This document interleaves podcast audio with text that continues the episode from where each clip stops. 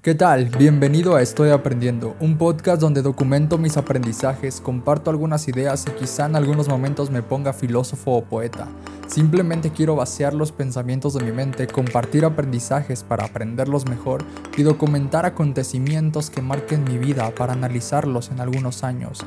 Porque bien se dice por ahí, la vida solo puede ser comprendida mirando hacia atrás, pero ha de ser vivida mirando hacia adelante. Si quieres compartir este viaje conmigo, qué chido. Si no, también. ¿Qué tal? ¿Cómo estás? Espero que bien.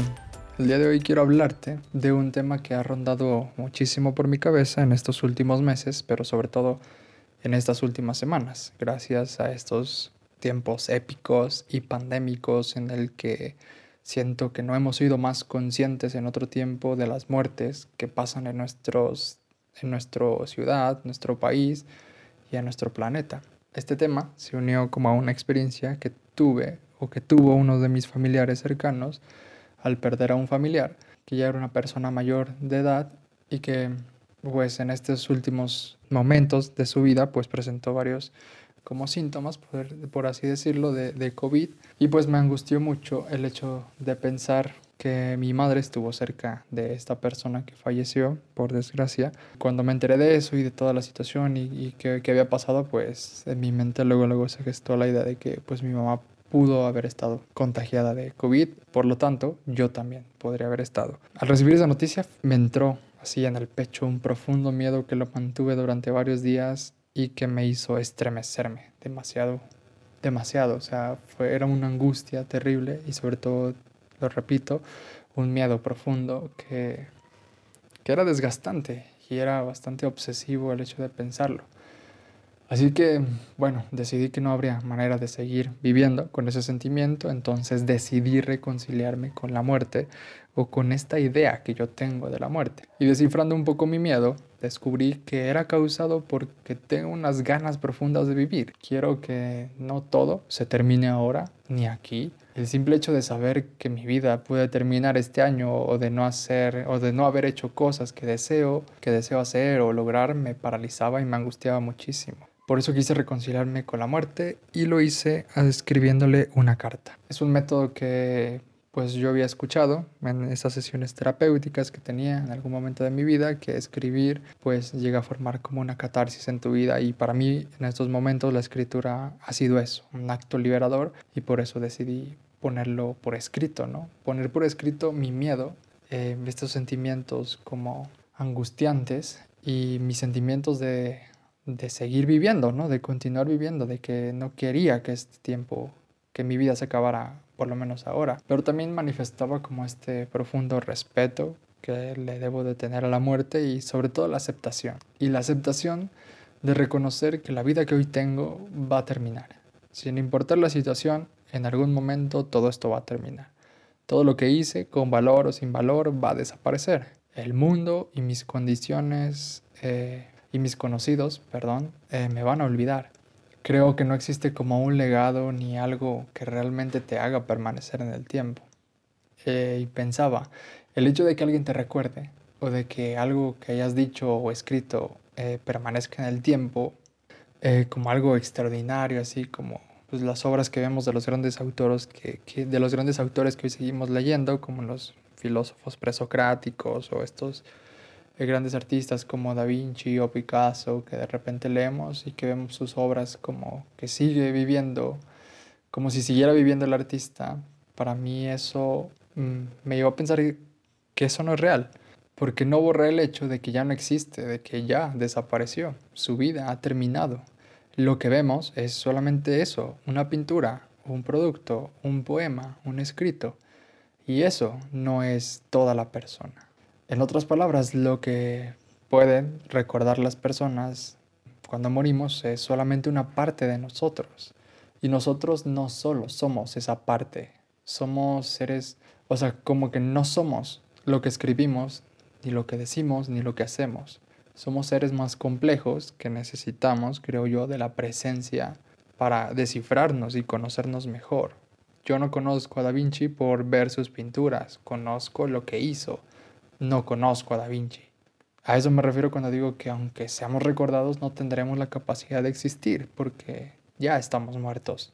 Todo esto lo digo como parte de este proceso de reconciliación con la muerte que hice y que paradójicamente este ejercicio pues me, me dio como un brote de vida, me causó como unas ganas de vivir.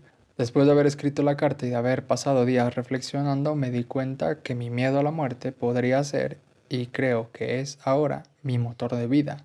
Hoy no puedo decir que no le tengo miedo a morir, pero sí puedo afirmar que tengo ganas de vivir, el tiempo que sea y en las condiciones en las que esté. Esto lo he logrado eh, pensando en varios escenarios, como en mi vida, el ejercicio que hice para como atenuar, siento yo un poco el miedo para apaciguarlo, fue pensar en dos escenarios en mi vida, te repito. Uno de ellos en el que creo que moriré como a corto plazo o en este año, eh, yo me digo, bien, si muriera en este año o el próximo, en general a corto plazo, ¿qué es lo que quisiera hacer? ¿Cómo quisiera llevar mis días? ¿Qué sería lo que me permitiría irme en paz?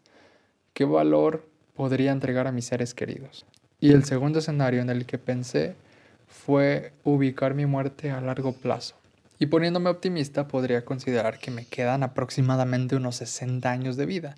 Al decirme que me quedan 60 años de vida, teniendo hoy 24, me hace creer que hay mucho camino por recorrer, que no tengo por qué tener ansiedad o prisa por encontrar el trabajo de mis sueños, el lugar o la casa donde viviré con las características que quiero, eh, o saber cuántos hijos voy a tener, o qué negocio voy a emprender ahora para, para vivir el resto de mi vida. Eh, estos obviamente sin menospreciar los planes de vida ni los proyectos personales. Creo que esta idea fundamentalmente me ha ayudado a bajar la velocidad, a reducir el ritmo y la ansiedad que experimento al sentirme siempre como retrasado o incapaz de hacer algo. Retrasado en, en, las cosas que hago como que nunca estás al día y incapaz como que nunca estás, nunca eres competente para algo. Después de eso pensaba, bien, y aunque yo tenga 30 años ahora y me encuentre en las mismas circunstancias que ahora estoy, creo que seguiría siendo joven y que podría comenzar a construir mis sueños incluso en esa edad.